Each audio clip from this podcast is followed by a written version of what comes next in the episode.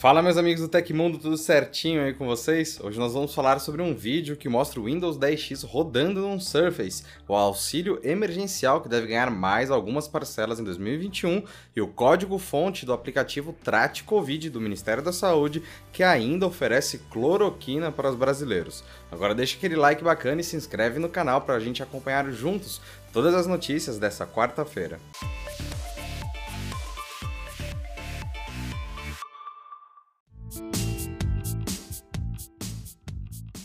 Já mostramos aqui no Tecmundo uma prévia do funcionamento do sistema operacional Windows 10X em uma build vazada da versão para PCs. Hoje, o site Windows Central divulgou um novo vídeo do Windows 10X funcionando em diversos dispositivos sem suporte, como o Surface Pro 7, o MacBook Air e até um Lumia 950 XL. Vazado pelo usuário XDeltaXForce, o vídeo mostra o Windows 10X rodando em um Microsoft Surface Pro 7, talvez para avaliar o desempenho da nova versão do Windows sendo executada em um hardware sem suporte, já que os vídeos anteriores mostravam um sistema operacional usando configuração tradicional de teclado e mouse. Apesar de alguns momentos de atraso, como você pode checar no vídeo, o que ele mostra é que no geral o Windows 10X se comporta muito bem no Surface Pro 7, principalmente se levarmos em consideração que não se trata ainda de uma compilação final e que está funcionando em um dispositivo para toque. E o ministro da Economia, Paulo Guedes, deve propor o pagamento de novas parcelas do auxílio emergencial neste início de 2021. Quem garante é o deputado federal Baleia Rossi, conforme aponta o jornal O Estado de São Paulo. A sinalização de uma possível volta do benefício, que começou a ser pago no início da pandemia do novo coronavírus, foi dada ontem pelo também deputado federal Arthur Lira. Para ele, os comentários favoráveis ao retorno do auxílio pelo seu concorrente à presidência da Câmara só surgiram a partir da aprovação do governo federal por quem Lira é apoiado. Na última segunda-feira, o deputado alagoano mencionou a possibilidade de prorrogação do auxílio emergencial por um ou dois meses durante coletiva, caso seja respeitado o teto de gastos. Ele afirmou ainda que isso precisa ser feito com o orçamento aprovado após a eleição na Câmara, marcada para o dia 1 de fevereiro. Ainda de acordo com Lira, é necessário elaborar uma proposta de emenda constitucional, uma PEC emergencial, apresentando uma série de medidas de ajustes para custear a volta do auxílio. Uma das sugestões dadas pelo deputado é o corte de gastos gastos com servidores. E depois de perder 4,5 bilhões de dólares nos últimos 5 anos, a LG está considerando abandonar o mercado de celulares. A informação foi divulgada após o CEO da empresa, Kwon Bong-seok, enviar um memorando para os seus funcionários informando uma possível redução das atividades no segmento e, caso necessário, uma retirada total. Visto que a competição no mercado global de dispositivos móveis está ficando mais acirrada, é hora de a LG fazer um julgamento frio e tomar a melhor decisão, disse um funcionário da LG ao The Korea Herald, veículo de notícias sul-americano. Ele continuou: a empresa está considerando todas as medidas possíveis, incluindo redução, venda e retirada do segmento de smartphones. Em comunicado ao Dever, a própria LG confirmou a procedência do memorando, esclarecendo que nenhum posicionamento oficial já foi tomado até o momento. Eles escreveram o seguinte: a administração da LG Electronics está comprometida em assumir qualquer decisão que seja necessária para solucionar os desafios relacionados à venda de smartphones em 2021. E você, por que a LG vai tão mal no mercado? Dá sua opinião aí embaixo.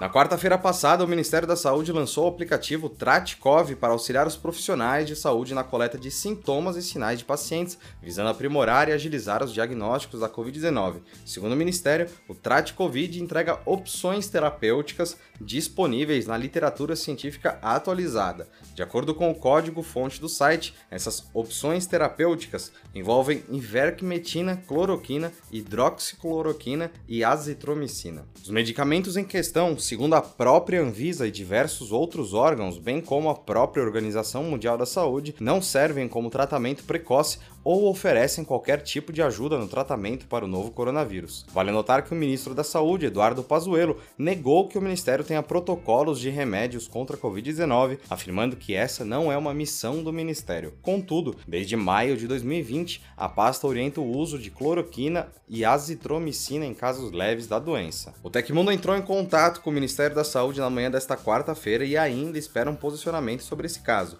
Como nota a Veja, membros da Sociedade Brasileira de Infectologia e da Associação Médica Brasileira estão perplexos com a plataforma do Ministério da Saúde Trate Covid. E a Realme possui planos ambiciosos para 2021 e após crescer no mercado online, a companhia está pronta para expandir sua atuação em lojas físicas. De acordo com o CEO Li Bingzong, a fabricante pretende começar a abrir pontos de venda globalmente neste ano. A informação foi revelada em uma carta publicada pelo executivo na internet. Segundo o Bing Zong, o plano de investir em lojas físicas é o próximo passo para a companhia alcançar o topo de mercado de smartphones, um sonho que parece cada vez mais possível. Além disso, a companhia quer investir pesado em smartphones 5G e promete trazer mais soluções com o padrão de conexão para o mercado. Uma das missões da fabricante é acelerar o crescimento da internet móvel no nosso país, logo, possivelmente teremos grandes novidades vindas da marca chinesa durante o ano para o Brasil.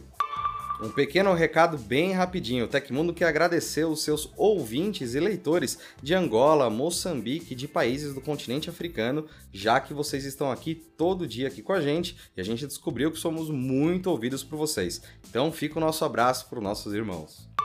E aconteceu na história da tecnologia. Em 20 de janeiro de 1999, o Worm Happy 99 apareceu pela primeira vez. Ele se anexava invisivelmente a e-mails, exibia fogos de artifício para ocultar as alterações feitas e desejava ao usuário um feliz ano novo. Foi o primeiro de uma onda de malware que atingiu os computadores Microsoft Windows nos anos seguintes, custando a empresas e indivíduos uma quantidade incalculável de dinheiro para resolver o problema.